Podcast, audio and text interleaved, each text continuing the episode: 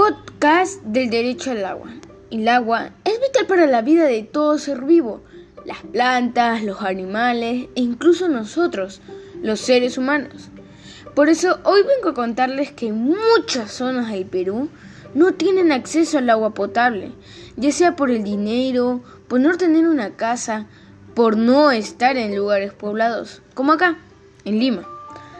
Todo ser viviente necesita del agua. Sin ella no pueden vivir. Sin el agua no existiría la vida en este planeta.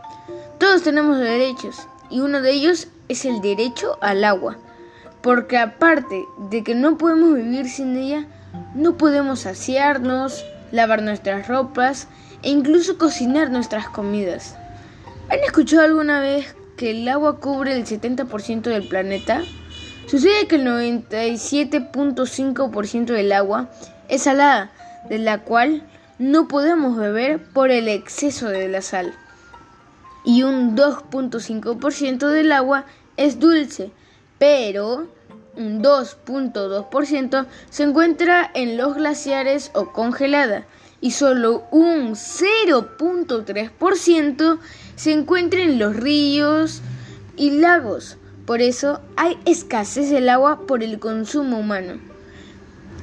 En los animales y las plantas sucede exactamente lo mismo. Ellos necesitan del agua para mantenerse sanos, fuertes y vivos. Un humano necesita del agua no solo para sobrevivir, sino para poder tener sus necesidades básicas. Y también sabemos que por cada derecho hay un deber que cumplir.